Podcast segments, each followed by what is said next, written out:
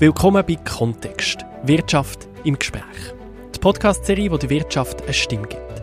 Spannende Insights, tiefgründige Diskussionen und fundierte Informationen rund um die Wirtschaft mit Expertinnen und Experten von der Wirtschaft.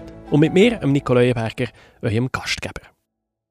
Strommangellage ist ein furchtbares Wort. Äh, es ist lang, es ist unkompliziert und gleich ist es im Moment in aller Munde. Das Wort Blackout wird so viel gegoogelt wie, glaube noch nie in der Schweiz. Die Leute machen sich Gedanken. Und über das Thema unterhalte ich mich heute mit dem Alexander Keberle. Er ist bei Economy Suisse Mitglied von der Geschäftsleitung und verantwortlich unter anderem für Themen Energie und Umwelt. Herzlich willkommen, Alexander. Vielen Dank. Dankeschön, Nico. Spürst du es in deinem Alltag schon irgendwo? Hast du irgendetwas umgestellt daheim zum Strom sparen? Weißt, begleitet es dich im Alltag als normaler Mensch? Also als normaler Mensch in Zürich habe ich ziemlich Glück, weil in äh, Zürich haben wir relativ viel Eigenproduktion. Das heißt, unsere Strompreise steigen nicht einmal in der Grundversorgung. Äh, aber mir fällt es natürlich auch im Job auf, weil wir haben jetzt äh, angefangen Strom sparen als äh, Verband. Wir haben angefangen Wassertemperatur, Raumtemperatur, äh, Kühlschrank, alles Mögliche zum Sparen und dort wird man es auch merken.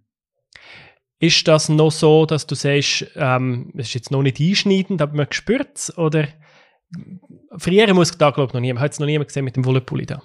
Ich glaube, für uns alle ist es noch recht theoretisch, mhm. weil im Moment fließt der Strom aus den Leitungen und auch aus dem Gas, äh, aus den Gasleitungen kommt Gas. Also insofern es ist nur theoretisch, aber es ist trotzdem sehr real und sehr noch. Und da am Einschneiden ist es noch nicht, aber ich glaube, man fährt sich auch vorstellen, was ist denn mal, wenn ich die Heizung aufdrehe und es wird nicht mehr so warm? Was ist, wenn ähm, mal theoretisch sogar der Strom für vier Stunden abgestellt wird werden? Also die Realität ist plötzlich doch da. Ich habe sie zwar zwei Orte gesehen. Ich habe heute Morgen schnell auf Google Trends gesucht, wo du ja siehst, wie häufig googelt die Leute etwas. Und wenn der Blackout eingibst, ist es also wirklich so, das wird fünfmal mehr gegoogelt als noch im Sommer. Äh, das ist rum. Und dann bin ich am Wochenende an einer Gewerbeausstellung in Weinfelden so ein mega fröhliches, tolles Volksfest. Und dort hat es also einen eigenen Verkaufsstand gehabt mit Notstromaggregat und der glaube ich, das Geschäft von seinem Leben gemacht. Also, es, es ist wirklich da.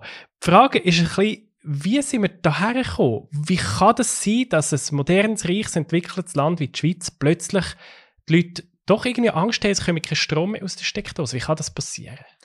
Ich glaube, das fragen wir uns alle bis zu einem gewissen Grad. Das ist ähm, äh, sehr hart zu wachen. Man denkt, mhm. die Schweiz ist ein Land, wo eigentlich äh, alles einen Überfluss hat und plötzlich ist so etwas Grundsätzliches wie Strom ähm, potenziell nicht mehr um. Das ist verunsichert. Das stellt auch der Staat in Frage in gewissen Bereich. Ähm, das ist wirklich etwas, etwas sehr Seltsames. Ich glaube, es ist aber etwas, was schon lang eigentlich sich abzeichnet hat. Man hat nach dem Krieg, wenn man so eine Art Energierusch gehabt, hat die Atomkraftwerke gebaut, hat äh, wirklich viel ausgebaute Infrastruktur und dann irgendwann nicht mehr so. Es gibt jetzt auch Studien, die zeigen, dass auch global ähm, die Strompreise zwar steigen, aber auch in den letzten Jahren weniger in Ausbau von Strom investiert worden ist. Also wir brauchen mehr Strom, aber investieren weniger drin. Mhm. Wir haben eine Energiestrategie gesetzt vor einigen Jahren, was sich mittlerweile als grob falsch herausgestellt hat. Man hat Annahmen gehabt, dass der Stromverbrauch sinkt, was äh, kaum vorstellbar ist, äh, wenn man sich äh, sieht, eigentlich was, was, was wir an, an Elektrifizierung, an Strom, an, an Autos und so braucht. Aber schon ähm, nur, dass wir müssen auf Elektromobilität umstellen, oder? Braucht extrem viel mehr Strom. Absolut, Elektromobilität braucht mehr. Ähm, das ganze Leben spielt sich mit Strom ab und es gibt immer der berühmte Satz, Dekarbonisierung ist Elektrifizierung und das stimmt. Also wenn wir möchten den Klimawandel ähm, irgendetwas Realistisches dagegen machen, müssen wir weg von den Fossilen. Und das braucht alles Strom. Das braucht wahnsinnig viel Strom. Es braucht aber auch nachhaltig produzierten Strom. Es braucht absolut nachhaltig produzierten Strom. Wir werden in der Schweiz wahrscheinlich bis 2050 etwa 50 Prozent mehr Strom brauchen, wie wir jetzt haben. Das sagen Schätzungen von der ETH zum Beispiel. Äh, gleichzeitig ist es so, dass wir eigentlich auch viel von unserer Stromproduktion verlieren, bis zu einem Drittel mit der KKW. Das heißt, wir müssen fast so also etwa ähm, 50 Terawattstunden mehr ausbauen. Das heißt, wir haben jetzt etwa 60 Terawattstunden Produktion, fast verdoppeln, könnte man sagen. Ähm, das ist ein sehr weiter Weg. Und wenn wir würden jetzt plötzlich dort anfangen, mehr mit fossilen Energien zu arbeiten, dann ist Netto Null absolut unmöglich. Um ein kleines Beispiel zu geben, wir haben das mal versucht auszurechnen. Wenn die Schweiz würde, äh, den gleichen CO2-Abdruck auf dem Strom haben, wie die EU das im Schnitt hat, also einfach reines Gedankenspiel, würde sich Netto Null mindestens um 10, 11, 12 Jahre verzögern. Das heißt, ähm, wir müssen wirklich schauen, dass wir super Strom haben und weiterhin haben werden. Und das ist eine riesige Herausforderung. Wie ist denn das passiert jetzt, dass wir eben vielleicht muss man sagen, vielleicht laufen wir in die Strommangellage rein, vielleicht ähm, schaffen wir es auch gerade so, aber da sind jetzt schon verschiedene Sachen zusammengekommen. Eben, man hat zu wenig ausgebaut, nachhaltige Energie, ähm, es ist aber auch der Krieg in der Ukraine dazugekommen, der hat, glaube haben die wenigsten sicher vorausgesehen.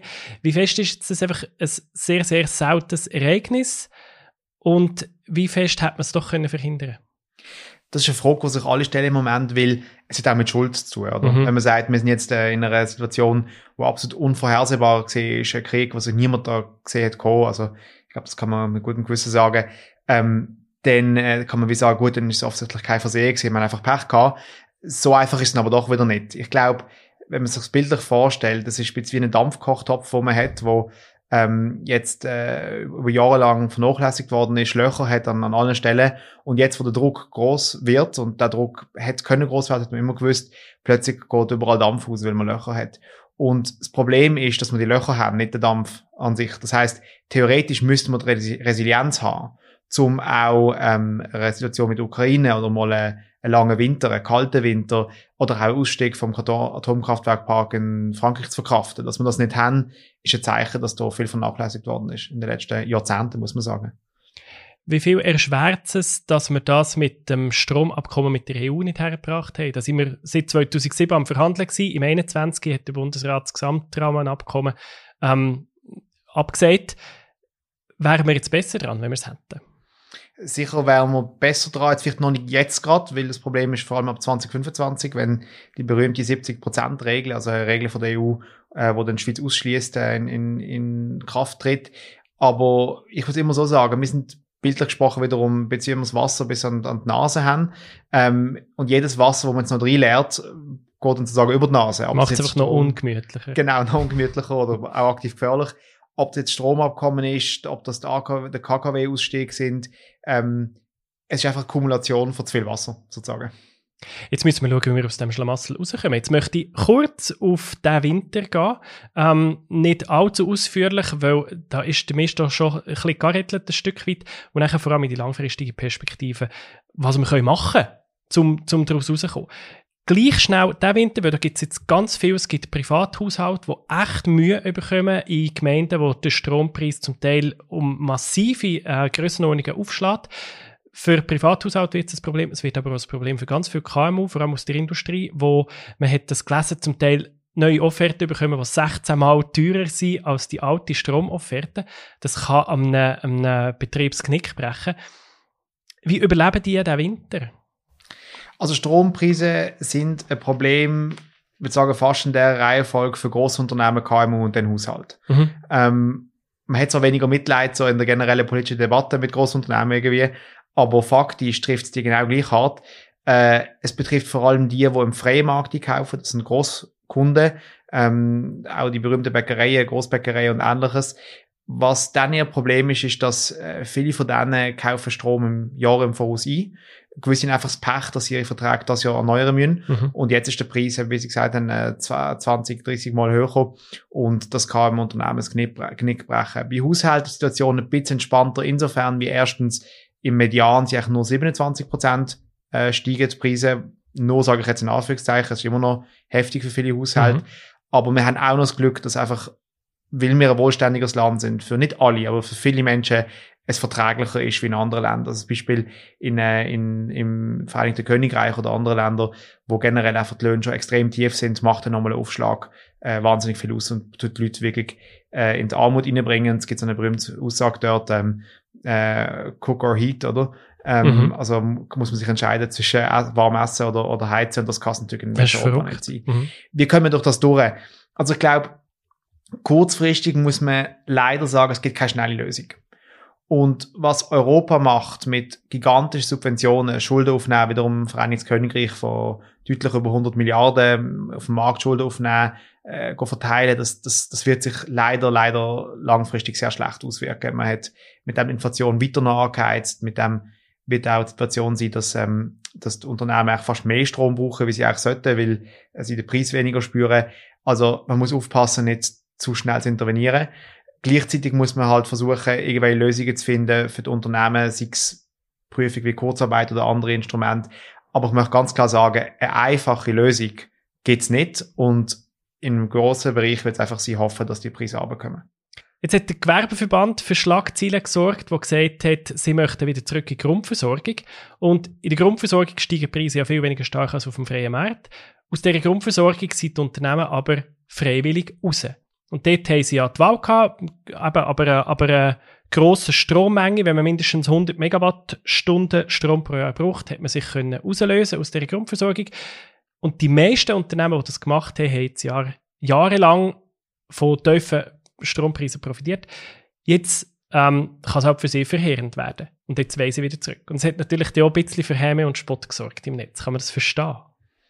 Absolut. Und der Lösungsvorschlag ist für mich gar kein Lösungsvorschlag. Aber vielleicht aus anderen Gründen, wie gemeinhin in den Medien und der Öffentlichkeit diskutiert wird. Es geht mir überhaupt nicht darum, sozusagen Erdspatsch zu sagen, ihr habt jetzt lang profitiert, jetzt müsst ihr halt darunter leiden. Ähm, es geht darum, dass irgendjemand muss für den Strom zahlen. Mhm. Der Strom ist teuer. Und die Frage ist, wer soll dafür zahlen? Entgegen der allgemeinen Meinung ist es nicht so, dass wenn man in die Grundversorgung zurückgeht, einfach der Staat zahlt. Was faktisch passiert ist, die Mehrkosten werden auf Haushalt verteilt, auf andere Leute in der Grundversorgung. Das sind wirklich genau die kleinsten Unternehmen und Haushalte, die ähm, eben nicht können im freien Markt Strom kaufen Und selbst als Wirtschaftsvertreter wüsste ich jetzt nicht, wie ich im Haushalt erklären soll, dass äh, weil ein Unternehmen jetzt mehr Strom braucht, plötzlich sie müssen mit ihrer Stromrechnung das quer subventionieren. Das heißt, der Vorschlag ist gut gemeint, aber ich glaube, ähm, leider im Gegenteil nicht so gut gemacht.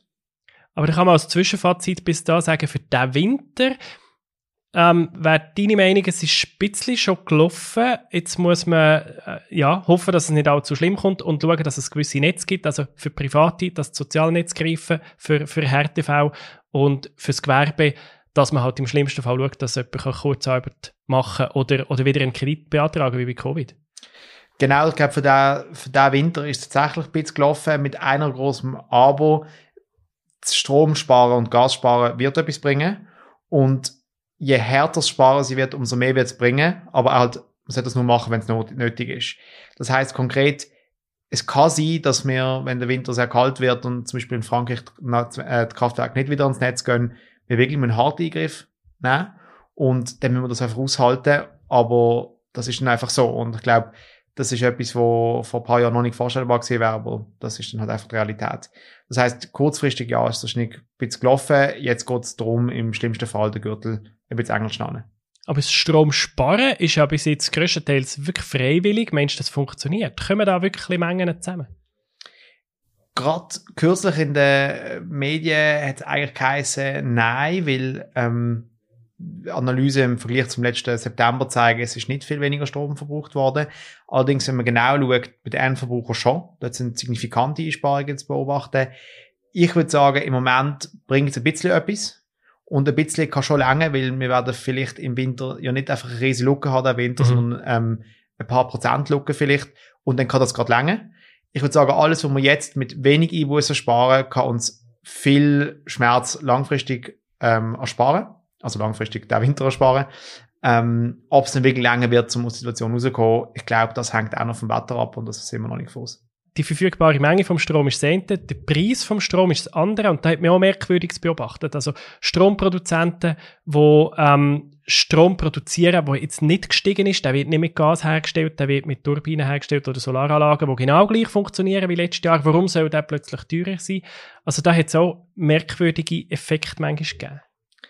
Das ist eben lustig, dass man das als merkwürdig bezeichnet, weil das ist so der erste Semesterkurs VWL, was jetzt passiert. Mhm. Ähm, es ist einfach komisch, wenn man es wirklich mal im Markt sieht. Ich habe einen Bekannten von, von, von mir, der Professor ist, gesagt, das wäre ein super Beispiel zum ähm, Studenten erläutern, äh, wie, wie ein Markt funktioniert.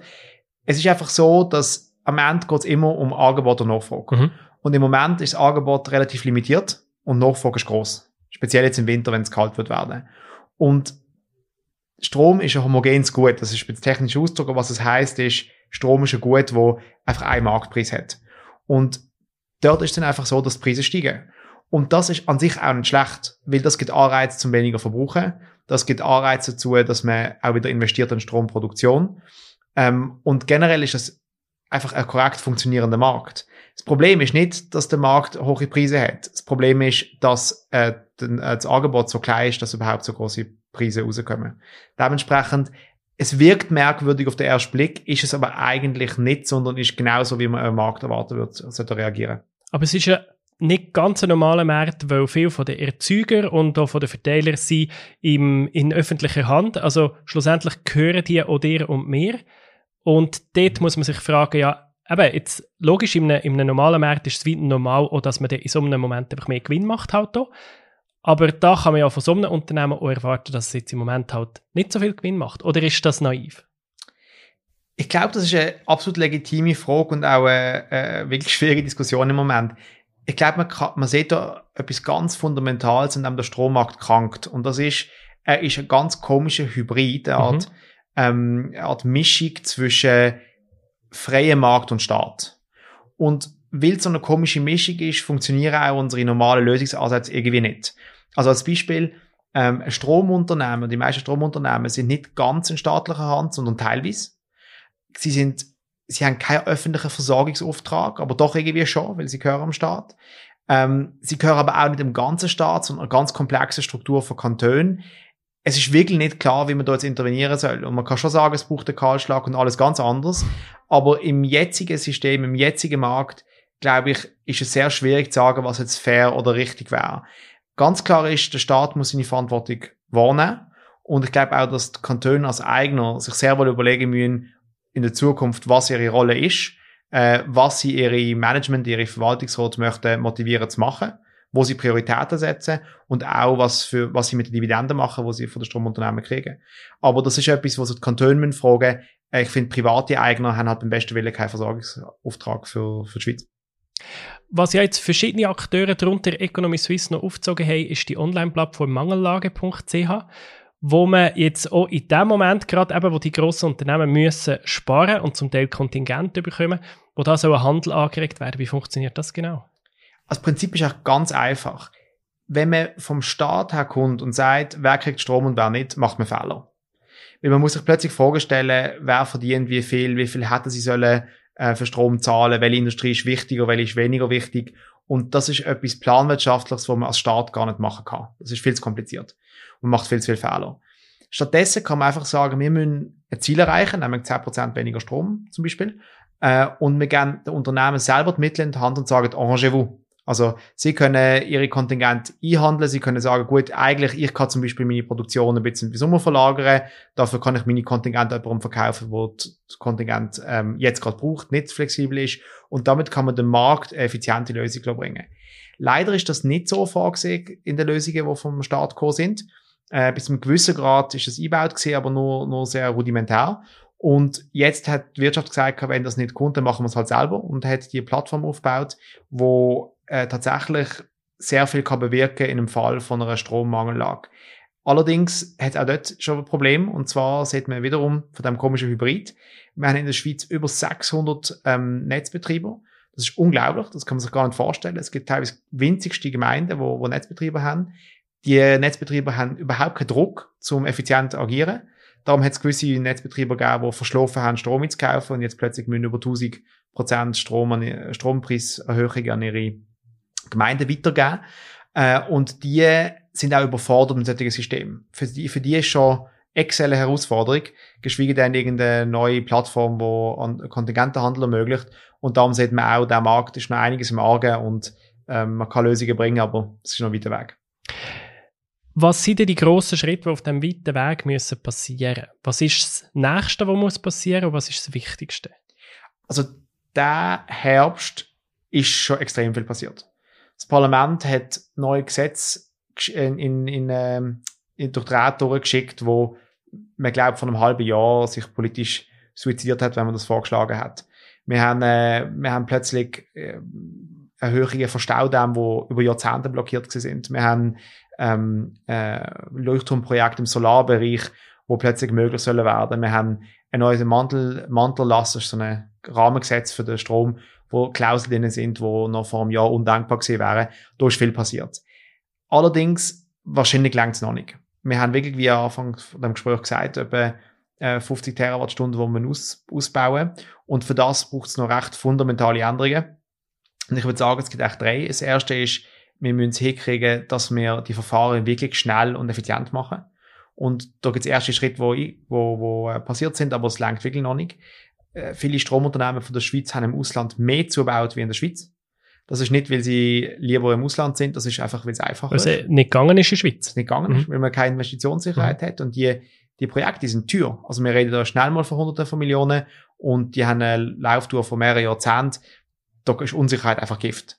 Das Zweite, was man sicher machen muss ähm, im Stromausbau, ist klären, was man eigentlich will. Mhm. Ich glaube, im Moment sind zwar ein paar Kompromisse passiert, die ich vor einem Jahr noch nicht gedacht hätte, aber gleichzeitig möchten schon alle noch alles. Das ist äh, Umweltschutz, Landschaftsschutz, ähm, Atomausstieg, äh, alles Mögliche, nicht mehr zahlen. Also muss man auch die Wirtschaft in Pflicht nehmen. Es sind alle, alle Player möchten im Moment noch einfach alles oder ihre Forderungen durchbringen. Und es wird ein paar harte Entscheidungen brauchen, die auch wehtun. Und das ist leider nicht vermeidbar.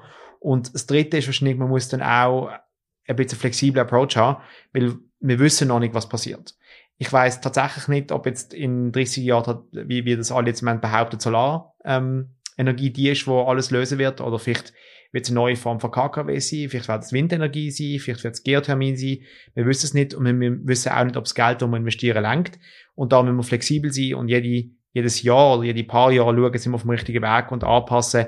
Es ist ein bisschen Altersvorsorge. Wir haben mit dem Mantel lassen uns jetzt auf die nächsten paar Jahre mit der AHV bis 2030 mal aus dem Schneider haben sie rausgerettet ähm, aber wir sind noch lange nicht aus dem, aus dem Schneider in der, in der langen Sicht und da ist ein langer Weg. Also, noch sehr ein langer Weg. Wir sind aber jetzt auch vorwärts gekommen. Irgendwie habe ich ein bisschen das Gefühl, wegen Covid hat Digitalisierung einen mega Schritt vorwärts gemacht. Jetzt wegen dem Krieg in der Ukraine macht plötzlich die erneuerbare Energie einen riesen Schritt vorwärts. Wieso braucht es immer eine Katastrophe, bis wir uns endlich mal bewegen? Jetzt sind wir tief, tief in der Philosophie von unserer menschlichen Rasse. ähm, ich weiß es nicht, aber ich teile die Beobachtung. Es ist tatsächlich so, dass erst wenn man wirklich hart sieht, dass man gegen die Wand äh, läuft, äh, ist man parat, sich zu bewegen. Und ich glaube, es hat schon auch mit Wohlstand und Wohlstandssättigung zu tun. Also ich kann selber sagen, ich bin ein begeisterter Bergsteiger und ähm, am liebsten möchte ich in der Alpen gar nicht haben. Weder Wasserkraft noch Windräder noch irgendwelche Solaranlagen. Aber ich muss mich halt schon fragen, jetzt auch wenn man richtig Dekarbonisierung schaut, will ich, dass es noch Gletscher hat in ein paar Jahren ähm, oder nicht? Und dann muss man halt auch akzeptieren, dass es halt gewisse Abstriche gibt. Und ich glaube, es braucht leider oft eine Krise, dass man merkt, was man machen muss und vielleicht auch parat ist, sich mehr zu bewegen, wie man initial parat gesehen, wäre, sich zu bewegen. Und dann ist wichtig, dass man wenigstens das daraus nimmt aus der Krise und sagt, gut, jetzt kommen wir wenigstens da ein bisschen vorwärts und machen das Beste daraus und gehen die grossen Schritte, die es noch braucht. Absolut. Danke vielmals, Alexander Keverle, für das Gespräch. Danke. Kontext Wirtschaft im Gespräch ist ein Podcast von Economy Suisse. Idee und Konzept von Michael Wissner und Nina Weibel, Schnitt und Technik von Nils Passen. Der Redaktion und Gesprächsführung von mir, Nico Leuenberger von der Podcast Schmiede. Wir hören uns.